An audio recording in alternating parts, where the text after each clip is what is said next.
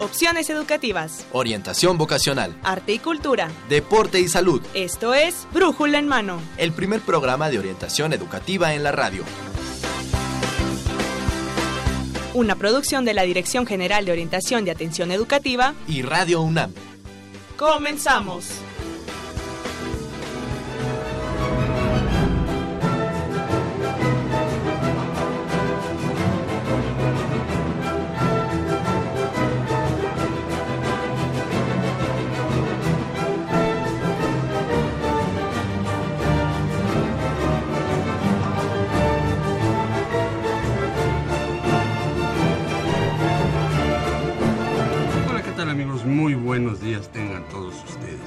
Están escuchando Brújula en Mano, el primer programa de orientación educativa en la radio, el cual es una coproducción entre la Dirección General de Orientación y Atención Educativa y Radio UNAM.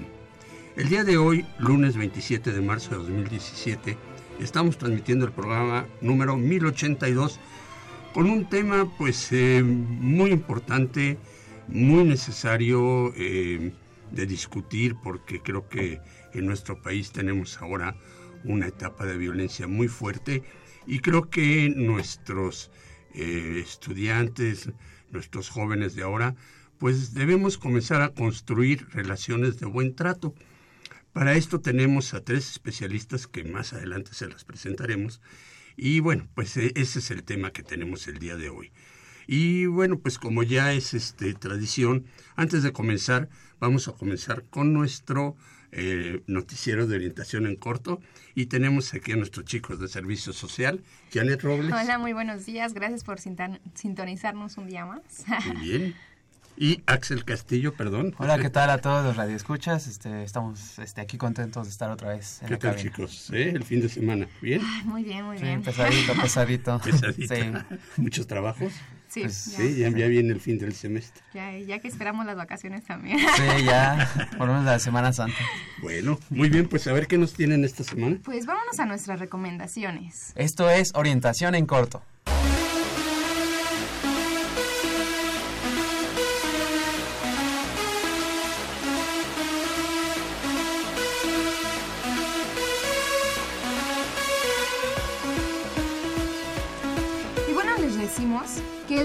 Del Museo de la Luz nos invita a la proyección de la película Bajo Juárez, la ciudad devorando a sus hijas, este 31 de marzo a las 2 de la tarde. Y siguiendo con las recomendaciones cinematográficas, en el Palacio de la Autonomía se estará llevando a cabo el ciclo de cine bélico. Este 29 de marzo se presenta la película Gallipoli. La cita es a las 6 de la tarde. ¿O qué les parece ver la exposición de Azul Extensivo, que se está presentando en el Museo del Chopo y puedes visitarlo de miércoles a domingo?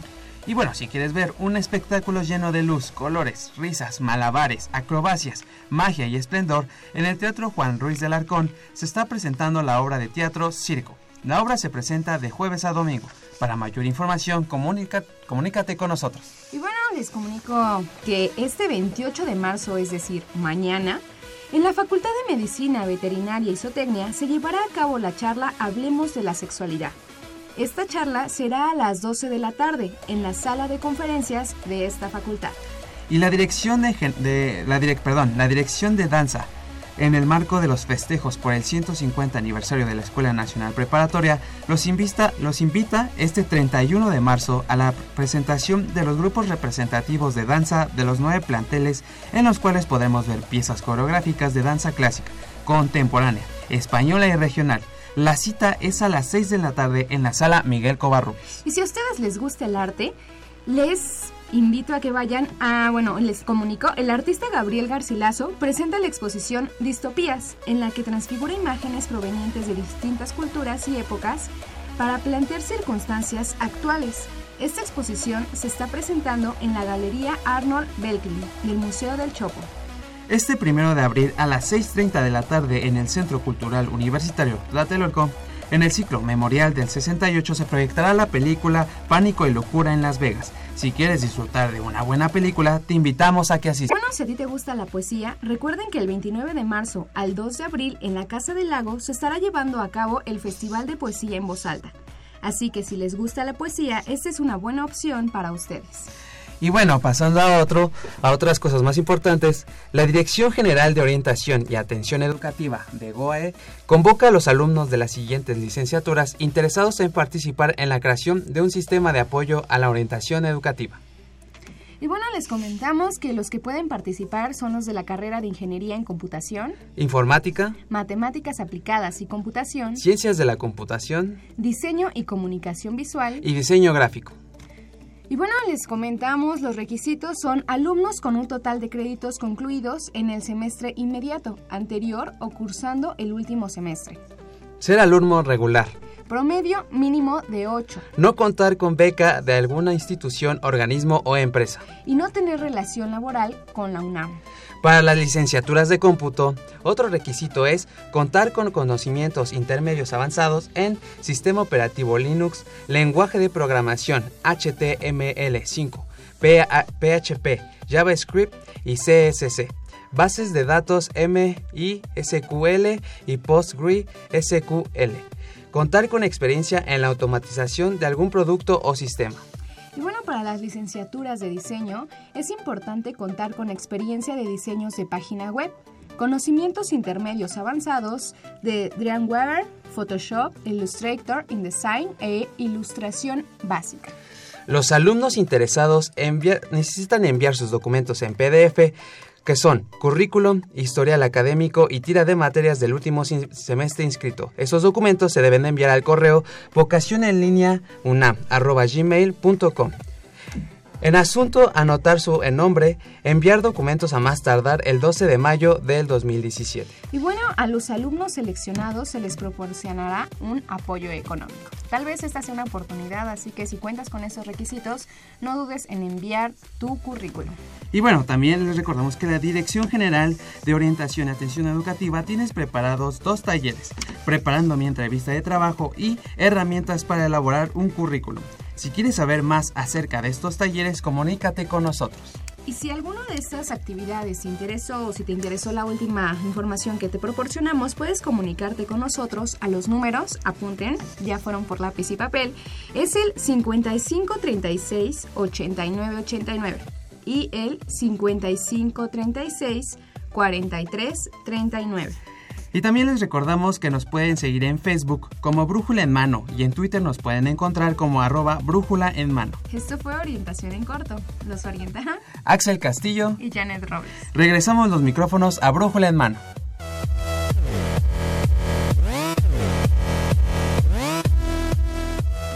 Muy bien, chicos, pues, ¿qué les pareció? ¿Qué es lo que les interesó?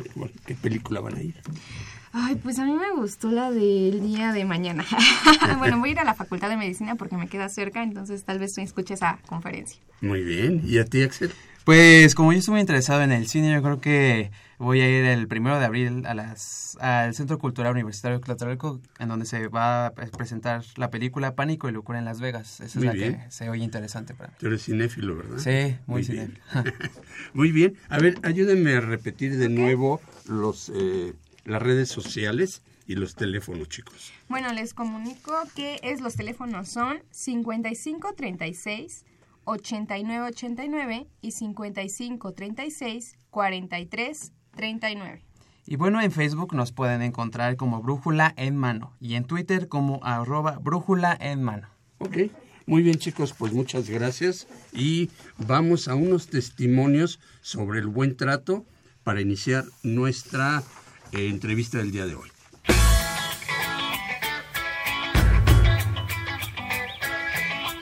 Hola, soy Janet Robles, me encuentro aquí en Ciudad Universitaria para preguntarle a varios chavos si conocen acerca de la cultura del buen trato. Así que acompáñenme y ustedes, ¿qué entienden por cultura del buen trato? Entiendo que, no sé, tiene que ver algo con las personas, cómo tratar a la gente, cómo acercárseles, es lo que yo siento, o cómo convivir en sociedad.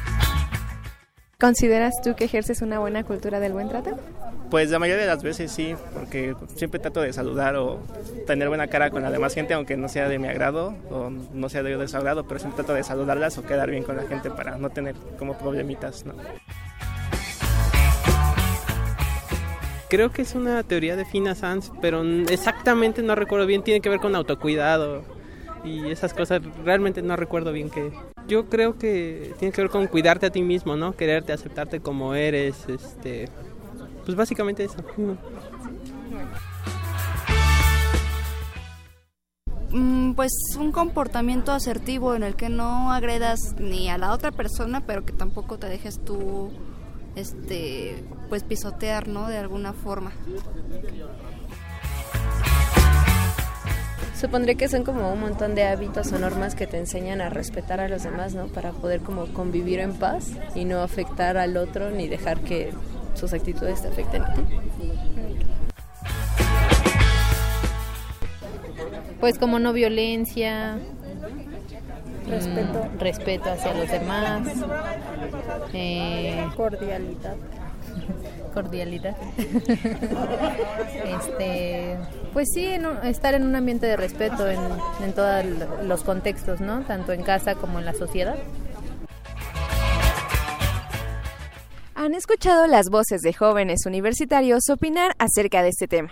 Soy Janet Robles y regreso los micrófonos a Brújula en mano.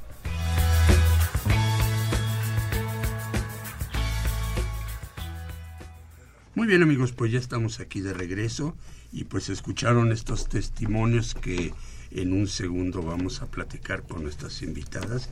Tenemos aquí en el estudio de derecha a izquierda a la maestra Marcela Valadez Morales. Maestra, ¿cómo está? Muy bien, gracias por la invitación, es un gusto estar aquí. Eh, les platico un poco más. Ella es licenciada en Pedagogía, egresada de la Facultad de Filosofía y Letras de la UNAM, maestra en Educación de la Sexualidad por el, IMESEX, psicoterapeuta gestal y sistémica, diplomada en Sexualidad y VIH, ¿sí? ¿Es correcto, maestra? Sí. Y diplomado en existencialismo, diplomado en intervención en crisis, orientadora educativa de la DEGOAE, y consultora facilitadora de los talleres de Sexualmente Amando, cómo hablar de sexualidad con sus hijos y por el placer de conocerme, autoestima y sexualidad, descubriéndome en la sexualidad. Bienvenida, maestra. Gracias. Y también tenemos a la doctora Ana Luz Flores Pacheco. Doctora, ¿cómo está? Hola, muy buenos días. Este, ella es licenciada en Pedagogía de la Facultad de Filosofía y Letras, maestra en Tecnología Educativa por el ILCE, Convención Honorífica, doctorada en Ciencias Sociales con especialidad en Educación por la UAM, especialista en autoconocimiento, sexualidad y relaciones humanas en terapia de reencuentro por el Instituto en Terapia del Reencuentro de Valencia. Actualmente está trabajando en los proyectos de violencia al buen trato en relaciones de pareja de jóvenes UNAM 2017 y temas de aprendizaje como un estudiante exitoso. Ella es académica orientadora también de nuestra Dirección General de Orientación y Atención Educativa. Bienvenida. Muchas gracias. Y eh, por último tenemos acá del lado izquierdo a la maestra Isaura Bono Olvera. Ella es psicoterapeuta y consultora, fundadora de Consultoría SACB máster en conocimiento, sexualidad y relaciones humanas en terapia de reencuentro por la Universidad de Alcalá de Henares, España, especialista en coordinación de grupos comunitarios para la salud y la educación en terapia del reencuentro por el Instituto de Terapia del Reencuentro de Valencia, España, licenciada en psicología por la Universidad Nacional Autónoma de México y miembro filial de la Asociación Mexicana de Psiconeuroinmunoendocrinología. ¿Qué tal? Buenos días. Psiconeuroinmunoendocrinología, parece trabalenguas, ¿verdad? pues bienvenidas. Muchas bienvenidas gracias. todas gracias. aquí. Y pues vamos a platicar de este tema muy actual que es la cultura, cómo construir relaciones de buen trato. Creo que en nuestro país tenemos una etapa de violencia muy fuerte y debemos de trabajar juntos pues para construir esta esta cultura, ¿no? La violencia no es normal. Entonces, pues me gustaría que comenzáramos pues definiendo qué es el maltrato, eh, maestra eh, Marcela Valadez. Bueno, mira, el maltrato se genera desde una violencia estructural. ¿Sí? Si lo vemos desde el punto de vista social, pues la estructura precisamente social cultural ha promovido a través del patriarcado estos maltratos que se dan en los comportamientos de los sujetos, porque el maltrato se vive tanto en hombres como en mujeres. Imagínate si la violencia estructural está dañando desde el Estado, no se cubren las necesidades básicas de una sociedad civil, no hay una educación, los medios de comunicación constantemente nos están enviando mensajes sobre la violencia, entonces vemos que esa violencia que está generando maltrato en una sociedad. Pero aquí específicamente se da más en un porcentaje alto hacia la mujer, ¿verdad? Entonces, esto tiene que ver con la violencia cultural que tenemos. Entonces, si a la mujer nos están educando para que seamos mujeres sumisas, mujeres obedientes, mujeres que cuidan, pues entonces este, este patriarcado se empodera de ese comportamiento de la mujer y entonces surge la violencia, lo que le llamamos una violencia de género. A través de esta educación también que recibimos desde que somos niños, niñas, está muy marcada la diferencia en cómo educo a una niña a cómo educo a un niño, que eso le, le vamos a llamar estereotipos de género, donde estas ideas de que recibimos de nuestros padres, del contexto social, ¿sí? Las vamos introyectando, nos las vamos creyendo, las vamos normalizando, naturalizando, y entonces creemos que eso es ser mujer desde las prohibiciones, los prejuicios, la sumisión, ¿verdad? Los mandatos, ¿no? Yo debo de ser una buena mujer a través de ser una buena madre, de ayudar a todos, de cuidar a todos, aunque yo me olvide de mis propias necesidades. Entonces, ese es el maltrato, pero lo que más a mí me interesa, que este maltrato eh, tiene cuerpo, ¿verdad? La mujer en el momento que somos maltratadas, nuestro cuerpo emocionalmente lo está manifestando, ¿verdad?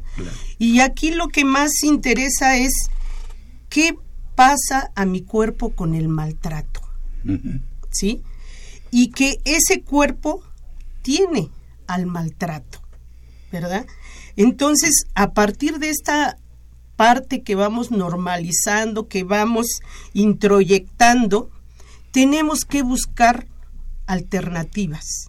Y yo creo que una de las alternativas que estamos dando, estamos trabajando en este proyecto de la violencia en las relaciones de noviazgo al buen trato, yo creo que aquí ahorita es el momento y aquí están este, mis compañeras, ¿qué vamos qué alternativa tenemos ante este maltrato?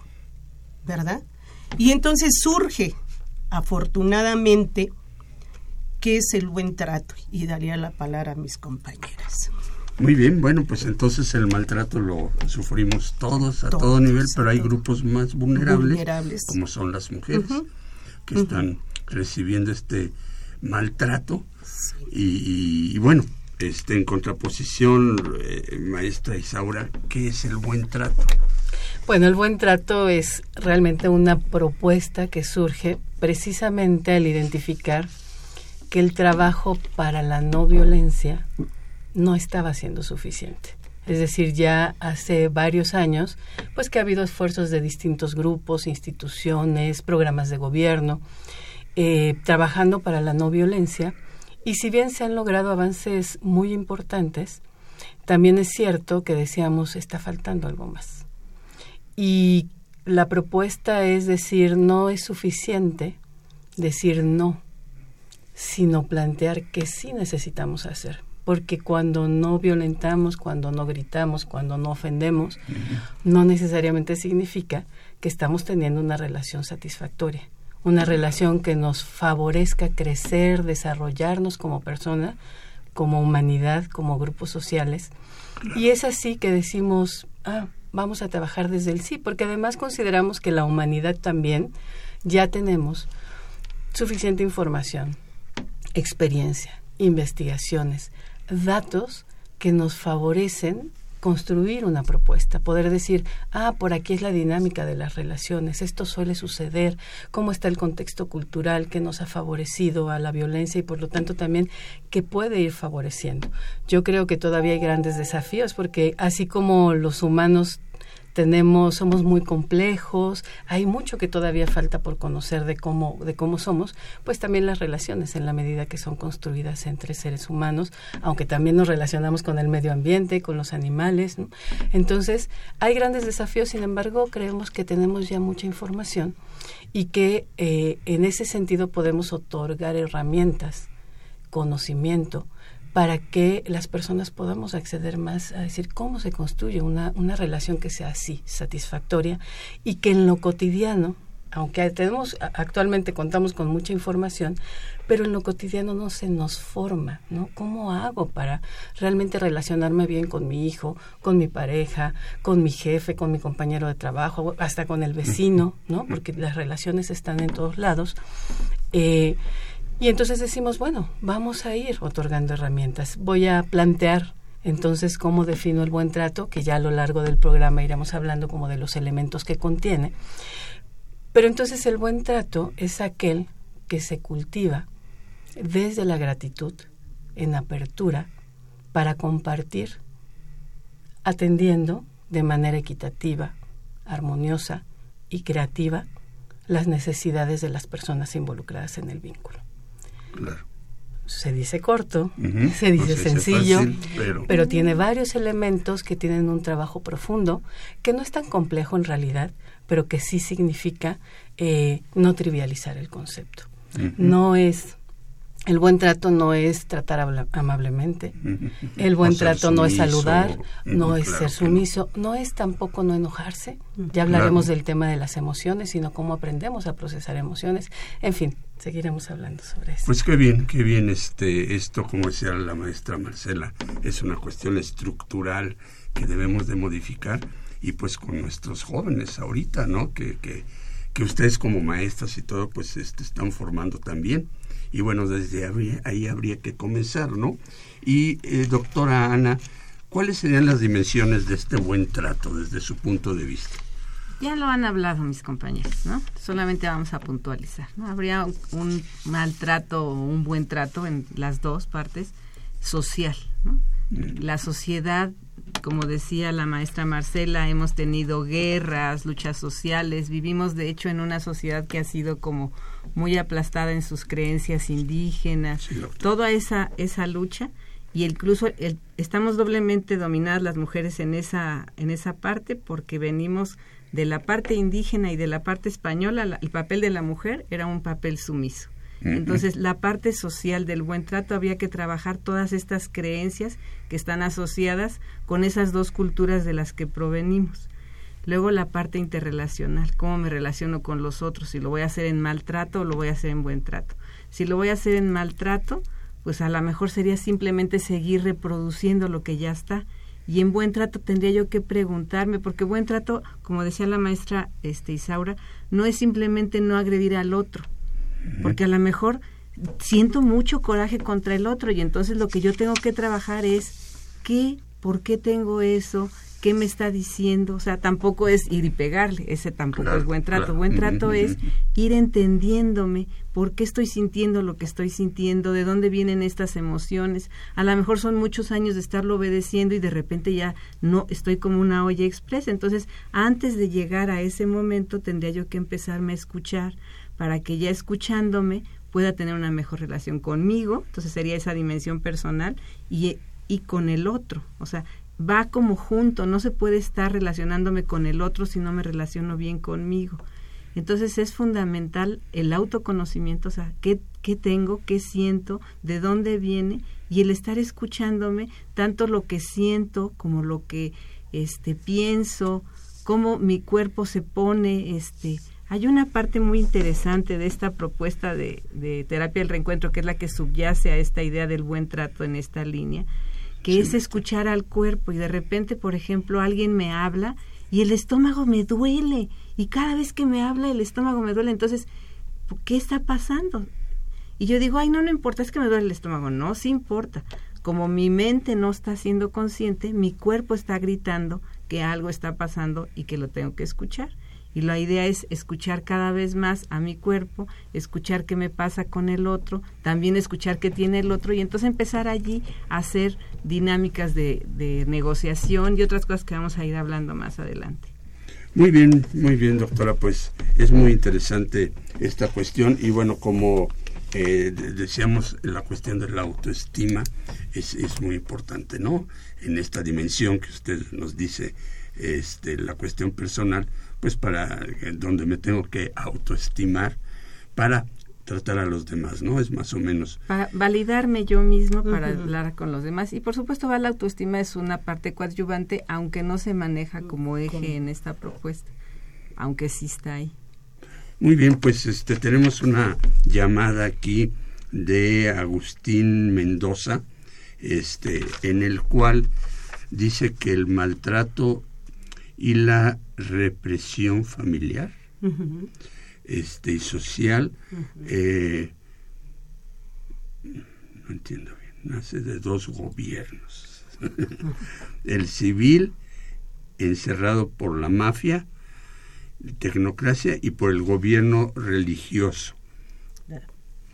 No sé, ¿no? Este, estas cuestiones personales que a lo mejor, bueno, tiene razón, como usted decía, ¿no? Eh, como decían, esta serie de creencias y todo con las que hemos crecido y, pensar que, bueno, pues uno tiene derecho a una cosa y el otro no, ¿no?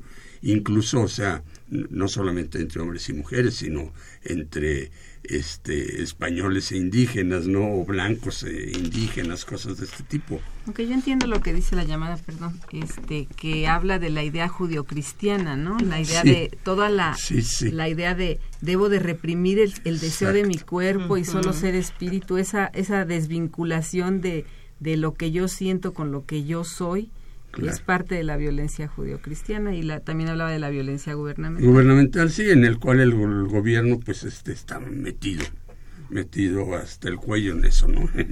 Pero bueno, vamos este rápidamente a una sección, no, no vamos. Entonces, este continuamos con la entrevista y este yo les preguntaría eh, cómo se dan los vínculos afectivos en el buen trato, maestra Isaura? Bueno, yo quisiera eh, vincular un poquito la llamada con los elementos que son importantes en cómo se construye el vínculo, que ya comentaba en la definición, un eje importante, y yo creo que es el elemento columna vertebral, es precisamente las necesidades y las formas particulares que tenemos cada individuo y eh, la base del maltrato tiene que ver con una relación de dominio-sumisión. Es decir, puede ser en la pareja, puede ser en el trabajo, puede ser con el gobierno y la ciudadanía, pero se establece una forma de ser, de pensar, de estar como la correcta, mm. como por lo tanto es la que va a dominar, y la otra, la que es incorrecta, la mala, la equivocada, es la que termina sometiéndose. Entonces, en el nivel que sea, en cualquier tipo de relación que establezcamos, si nos asumimos tanto en el lugar de lo correcto como en el lugar de lo incorrecto, vamos a establecer una relación de maltrato. ¿Por qué? Porque se va a establecer una relación de dominio-sumisión. Y algo que es muy concreto y que nos puede ayudar a cualquiera, yo creo que nos, los radioescuchas que, que están ahí del otro lado, eh, pueden hacer un ejercicio de reflexionar hasta qué punto yo me siento en mi relación en el lugar de yo, yo soy quien dice lo correcto. Yo estoy bien en lo que planteo. O al contrario, ay, creo que yo estoy muy mal la otra persona lo está haciendo muy bien. Y parte de lo que propone la propuesta de buen trato, que entonces es, eh, decía yo, centrado en esta idea de lo equitativo en la atención y lo armónico en la atención de las necesidades de los involucrados, es el eje de validar todas las necesidades, todas las formas de pensar, todas las formas de hacer son perfectamente válidas. Podemos no coincidir, podemos tener una propuesta alternativa, pero son válidas y si son válidas, entonces se requiere de un espacio de escucha, un espacio para atenderla, un espacio para poder resolver quizá una situación de conflicto que lo único que significa es dos posturas que se están contraponiendo, pero no significa que alguien está bien y alguien está mal. Y entonces atender las necesidades de los involucrados de una manera en que ninguno domine al otro posibilita la construcción de buen trato, pero precisamente significa poder hacer una escucha de mi necesidad, una escucha de la necesidad del otro y una escucha en común de la necesidad del vínculo. Situación que no necesariamente eh, le damos espacio y ahí me quiero vincular a otro elemento clave en la propuesta del buen trato, que si se dan cuenta en el concepto aparece como cultivar. El buen trato es cultivar. ¿Por qué? Porque es vida. No podemos construir una relación. ¿Por qué? porque está hecho de vida de personas. Por lo tanto, el concepto de cultivar significa que día a día va cambiando como toda vida, que día a día requiere de atención. Porque si no sería como una plantita que adquirimos, vamos, la dejamos en el rincón y claro, y si la dejamos Sí, o, o, va creciendo como sea, o incluso puede morir, porque si no le damos el agüita, si no le damos lo que requiere para, para su vida, entonces esa plantita puede ir estando cada vez mal o incluso llegar a morir. Entonces, ¿cuánto tiempo, planteo otra reflexión para, para todos eh, y todas, cuánto tiempo realmente le dedicamos a nuestras relaciones? ¿Hasta qué punto de pronto las damos por hecho?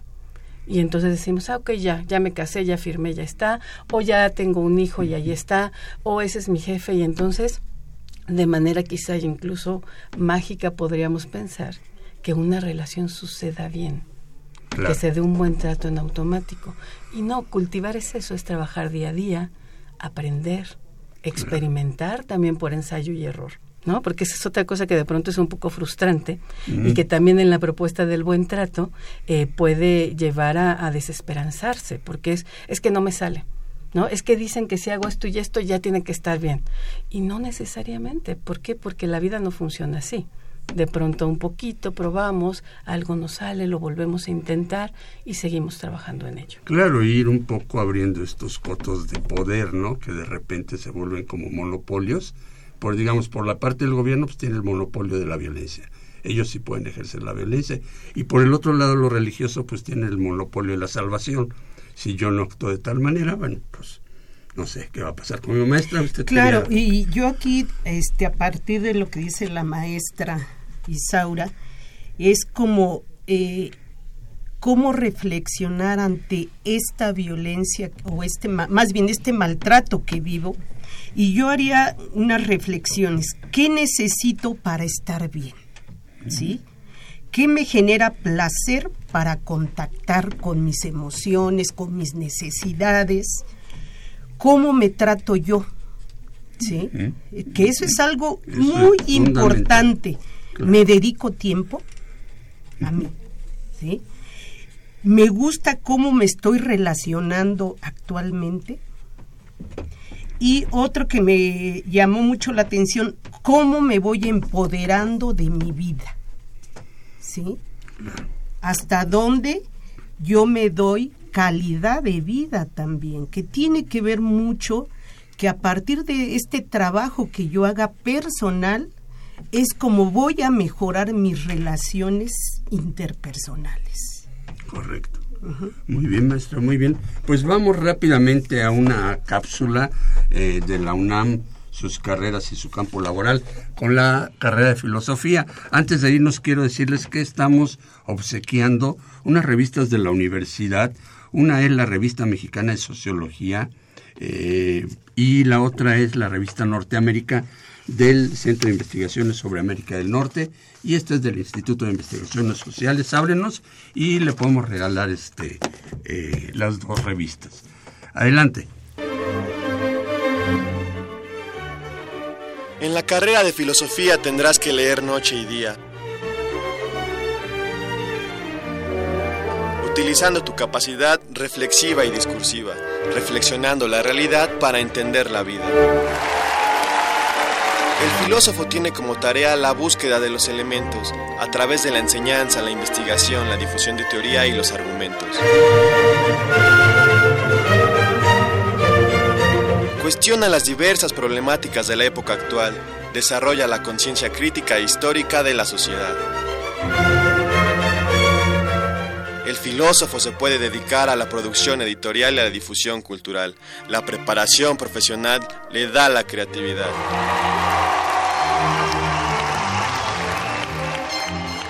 Con duración de ocho semestres, Filosofía es una de las ahora 120 carreras que imparte la UNAM. Puedes cursarla en la Facultad de Filosofía y Letras y en la Facultad de Estudios Superiores Acatlán. Esto fue la UNAM, sus carreras y su campo laboral.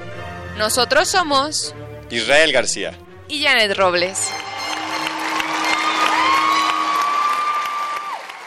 Muy bien amigos, pues ya estamos aquí de regreso y este como les decía, márquenos al 56, 55 36 89 89 o 55 36 43 39 y tenemos revistas de socio, Mexicana de Sociología del Instituto de Investigaciones Sociales y la revista Norteamérica del Centro de Investigaciones sobre América del Norte. Y bueno, pues continuamos con la entrevista porque esto está muy emocionante. y yo quería preguntarles a la maestra Ana, eh, maestra, doctora, perdón, ¿cuáles son los modelos de relación interpersonal? ¿Qué, qué, modelos manejan ustedes? Este, en los modelos de relación interpersonales, como estaba ya la maestra Marcela un poco empezando, cómo me trato yo y también cómo me relaciono con el otro. Y entonces, en este sentido, vemos que la sociedad tiene como instaurados unos modelos como ideales. Por ejemplo, este platicábamos mucho, pues si Romeo y Julieta, ese amor así, donde estoy así pegado con el otro, duró siete días o algo así, ¿no? Entonces, está bien, o sea, así es el amor. El amor es parte de este modelo de que yo me relaciono con el otro y entonces siento que lo amo, pero después tengo que salir a respirar. Entonces, la, el modelo es me relaciono, dejo un poquito de espacio, vuelvo a relacionarme, vuelvo a tomar un poco de espacio, sin embargo la sociedad lo ve mal. La sociedad siente que la relación tiene que ser completamente fusional, así a una, una fusión ya patológica. Entonces, este, uno de repente escucha relatos de mujeres que dicen, es que mi marido me exige que todo el día esté ahí al pendiente de él, o sea, como que ya no le da espacio a ella para existir. Ella Claro. tiene que ser parte de esto otro, entonces ella se vuelve como, como una parte dentro de él. Entonces hay varios modelos este, de relación que son como patológicos, incluso el modelo ideal de Romeo y Julieta, es una etapa, pero no es el modelo que debe de seguir. No debemos estar tan pegados todo el tiempo. Qué rico el amor, tomo aire. Yo les digo, es como ir nadando, ¿no? Me meto en el amor, me, me sumerjo y salgo a respirar. Y luego me sumerjo y vuelvo a salir a respirar. Y está el modelo que es fusión-separación, que es un modelo más, más saludable, donde entonces exactamente salgo a respirar, recupero fuerzas, me, me uno a mí, me relaciono conmigo y luego ya me relaciono con el otro. Y entonces es algo más como que fluye, como que tiene un ritmo. Doctora, ¿y usted cree que esto funciona para cualquier pareja, cualquier... Bueno, este, la mayoría de las parejas se, se les hace muy complicado porque cuando el otro se aleja, yo siento angustia de me va a dejar. Y yo creo que la, la clave es entender que ese es el proceso, que nos estamos alejando y acercando y alejando y acercando. Y es que somos muy pasionales los mexicanos con el amor. Y esa es una herencia española, creo. Maestra, dí- dígame. Sí, yo algo que quisiera agregar al respecto es que precisamente la separación del amor y la construcción del vínculo es eh, importante hacerla, porque solemos confundir, solemos confundir el amor con la relación. Es decir, eh, se traduce en cosas como eh, si tú llegas temprano o haces esto que a mí me gusta, quiere decir que sí me amas mucho. ¿no? Si yo te pido y haces lo que yo necesito, entonces sí me amas. ¿no? Entonces solemos confundir incluso con el tema de la violencia. Frecuentemente se les dice a las mujeres, es que si te golpea, mm, significa que no te ama. Y realmente no es cierto, no es así. Se puede amar profundamente a una persona y sin embargo maltratarla. Y yo creo que todos lo hemos vivido de una u otra manera. ¿Por qué? Porque el amor, por ejemplo, eh, muy clara la relación de una mamá con su hijo, de un padre con su hijo. Y yo creo que también los escuchas que están del otro lado, pues lo habrán vivido alguna vez, que se puede amar profundamente a un hijo y de pronto, ¡zas! ya le pegue un grito, ya le dio un golpe y dices, es que entonces no, no lo amas, así como la pareja no ama a su esposa. No, hay un amor profundo, pero el amor es una cosa y nuestros aprendizajes de la manera en que nos vinculamos es la que nos lleva a maltratarnos o en este caso a construir relaciones de buen trato. Por eso me parece muy importante este tema de los modelos de los vínculos, porque lo que hace es una separación, porque en donde se concreta el vínculo es en lo que se comparte cada relación está concretada en lo que compartimos. Si no compartimos nada con el, por ejemplo, ahorita la persona que va caminando en la avenida, no tenemos ninguna relación porque no estamos compartiendo nada, ni siquiera un recuerdo. Porque puede haber una relación con alguien que está muy lejos, pero compartimos un recuerdo, compartimos un afecto. Entonces, se concreta en lo que compartimos. Y las formas de compartir es lo que los modelos han tratado de reflejar a lo largo de un tiempo de estudio, que dicen más o menos hay tres tipos de modelos. El modelo de fusión-separación, que es este modelo, modelo utópico, en donde el amor romántico dice, nos confunde el amor y dice, nos amamos en la medida de que estamos juntos siempre. Pero además somos igualitos. Si no, a veces decimos, es que, es que, mira cómo se aman piensan igual, tienen los mismos amigos, van juntos a todos lados, ¿no? Entonces hay esa confusión y ¿qué es lo que sucede? Que en la, en la realidad concreta, si todo el tiempo estamos juntos, perdemos nuestro espacio personal. Y al perder nuestro espacio personal, por un lado nos debilitamos y por otro lado voy a estar restringido por la relación y me voy a confundir porque voy a creer que el otro es quien me restringe y puedo empezar a maltratar. Sin embargo, está el modelo de la interdependencia, que es justo este modelo en donde se trata de hay un espacio compartido porque también toda relación necesita compartir. Ojo, que eso también está sucediendo mucho. Actualmente podemos pensar que tenemos un vínculo porque estamos en la misma habitación, aunque cada quien esté con su celular o esté con la televisión, en fin, y realmente no estamos compartiendo como tal. Entonces, toda relación necesita, sí, de compartir para tener un espacio de solidez, pero a la vez necesita un espacio personal. Y esta pregunta que hacía, si se aplica a todos, en realidad sí, y para todo tipo de relación, en el trabajo, en la casa, eh, familiares de amistad. ¿Por qué? Porque necesitamos tener un espacio para llegar y decir, oye, te comparto desde una conversación, una emoción, eh, un espacio, en fin, y también poder decir lo otro. ¿En qué medida? pues también depende de cómo cada relación lo necesita. Porque hay momentos en que necesitamos compartir mucho y hay momentos en que necesitamos compartir menos. No siempre coincidimos y ahí es donde viene la complejidad y la dificultad, pero precisamente la alternativa es que tal que nos escuchamos, qué tal que validamos qué tan importante es tu necesidad de compartir como mi necesidad de espacio personal y por lo tanto vamos a sentarnos a buscar una forma que nos venga bien a ambas personas. Y maestra Marcela Valadez, eh, platíquenos sobre el papel de los guiones de vida en el modelo del buen trato, porque el tiempo nos va. Sí, fíjate que es algo tan importante los guiones de vida porque es la forma de cómo nos relacionamos desde la infancia con nuestros padres, qué nos cómo nos educaron, qué creencias aprendimos, qué valores, ¿verdad? Y que son estos padres las figuras más significativas en esa etapa tan importante. Por eso de ahí se desprende lo que decía la maestra Isaura, los aprendizajes de género. Ahí son fundamentales porque es cuando yo recibo toda la información que me están proporcionando mis padres, el contexto social, la escuela, la religión, la política, todo, todo el contexto, los medios de comunicación. Entonces vemos que esos medios nos están así mandando mensajes desde lo, lo que no se debe de hacer, lo prohibido, los mandatos debe de ser esto y esto, el deber ser, ¿sí?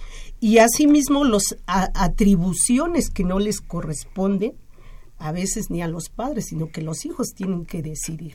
O la pareja, la mujer tiene que decidir y no y no el hombre, ¿no? Entonces vemos que cuando estas creencias tan arraigadas que traemos de nuestra familia, en este modelo incluso se le llama creencias profundas y tenemos que ir trabajando con ellos para irnos desprendiendo de esas creencias profundas porque las lealtades que tenemos hacia nuestros padres hacen que estas creencias estén realmente muy presentes en nuestra vida.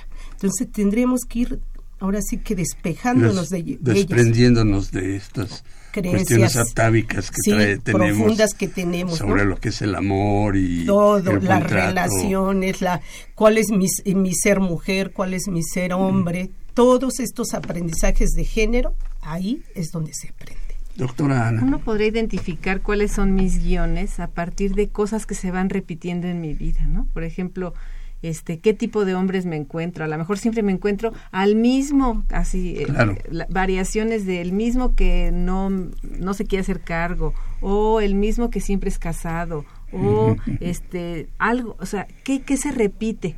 Y no nada más en la relación interpersonal como pareja, también este siempre me encuentro jefes que me gritan, o, sea, o sea, siempre tengo pleitos con mi vecino, o al revés, siempre me encuentro gente maravillosa, siempre comparto muy bien. y entonces allí van adentro de, de esas relaciones van los guiones. ¿Qué subyace a esas cosas que me están pasando?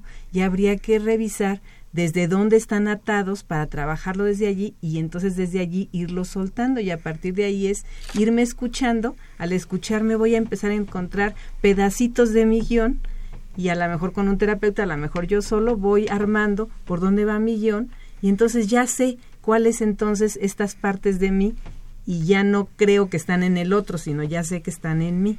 Claro. Claro, sí, sí, muchas veces oímos esto de que, bueno, no, es que todos los hombres o todas las mujeres son iguales, ¿no? Todos son mentirosas, Bueno, ¿qué tipo de hombres o qué tipo de mujeres estás buscando, no? A lo mejor ahí está el problema, que realmente se está relacionando con un tipo de gente. De manera inconsciente, ¿no? Y bueno, pues este, rápidamente, porque tenemos poco tiempo, ¿cuál sería la propuesta para iniciar una relación de buen trato?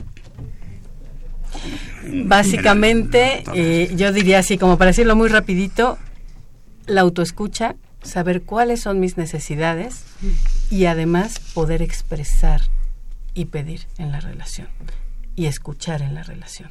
Porque si no sabemos qué queremos, si no identificamos nuestros guiones, nuestras necesidades, nuestros deseos, nuestras creencias, podemos irle a colocar a la relación algo que la relación no nos puede resolver. Y sin embargo, si avanzamos en, la, en lo personal, podemos llegar a abonarle a la relación para que esa relación sea una relación más satisfactoria y también incluso poder nutrir a la otra persona, que esa es la idea de una relación de buen trato, una relación que nutra, que eh, promueva y favorezca el desarrollo de las personas. ¿Y cómo le hacemos para saber qué es lo que queremos realmente? Porque a veces eso es muy difícil, ¿no? Exactamente, pareciera muy sencillo. Yo creo que esta pregunta es fundamental. Por, yo lo que diría es, tratemos de, de detenernos a escuchar nuestras emociones, porque ellas están allí para decirnos algo. De hecho, emoción moción, de motion significa movimiento, emoción es lo que nos mueve. Entonces, cuando siento enojo, cuando siento angustia, cuando siento miedo, cuando siento tristeza, puedo empezar a detenerme primero que nada a preguntar qué necesidad estoy teniendo que necesita algún tipo de atención. Ya sea cuando lo siento en, mi espacio individual o cuando lo siento en la relación y digo, ¡ay! se refleja en reclamo, estoy reclamando, pero tú, ¿por qué no llegaste temprano? A ver, ese es un reclamo, pero detrás hay una necesidad. Ah, lo que necesito es compañía, por ejemplo. ¿no? Y también cuando escucho al otro que está enojado conmigo, que me está reclamando, qué tal, también puedo detenerme y decir, ¿qué está necesitando esa otra persona? ¿Qué hay detrás de su reclamo? Seguramente lo que hay siempre son necesidades que no están siendo escuchadas y que no están siendo atendidas. Ponerme en los zapatos del otro. Eh, maestra, es un mensaje final este, que nos quisieran dar, maestra Marcela Valadez. Pues, eh, en primer lugar, que conozcan este modelo de buen trato porque va a cambiar nuestras relaciones en todos los aspectos, ¿no? Familiares, escolares, laborales. Y yo creo que eso es lo primero, acercarse a conocerlo. Ok. Doctora. Pues yo sería sobre la línea de la maestra Isaura, este, irnos conociendo. Todos tenemos partes negras y partes claritas, todos.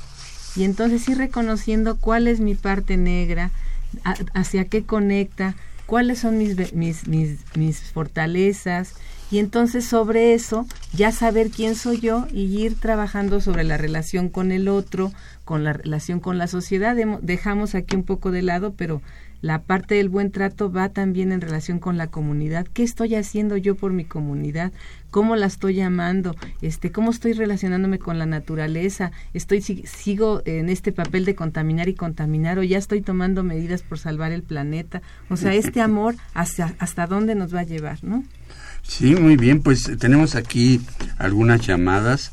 Este, Pati Rivera eh, nos dice que qué tan importante es poner límites en el aspecto laboral en el tema del buen trato. Fundamental.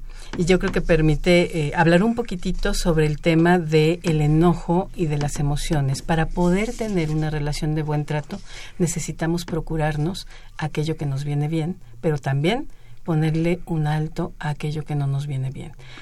por supuesto que cuando ponemos un alto, la otra persona no lo va a recibir bien, porque es una frustración. Pero eso de largo plazo va a construir que ambas personas podamos estar en un ambiente mucho más agradable para, para pues esto funciona tanto en relaciones personales como en relaciones laborales o escolares o qué sé yo, ¿no? También en, usted tiene un taller, doctora, sobre esta cuestión de los estudiantes que respiren, que hagan todo esto, pues para poder tener un aprovechamiento mejor, ¿no?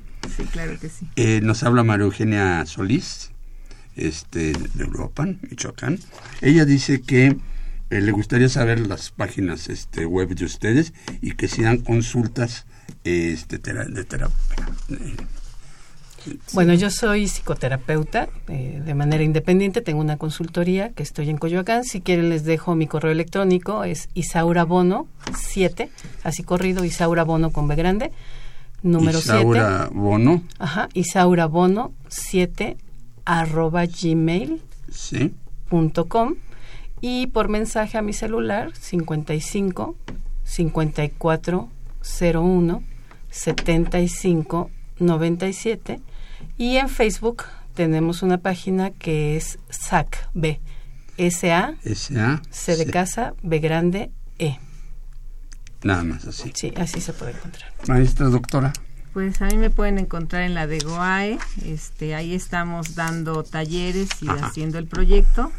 Este, también tengo consulta es www.dgoae.unam.mx y manejamos la página de, estudiante exitoso donde si me consultan por inbox ahí este les contestamos con mucho gusto.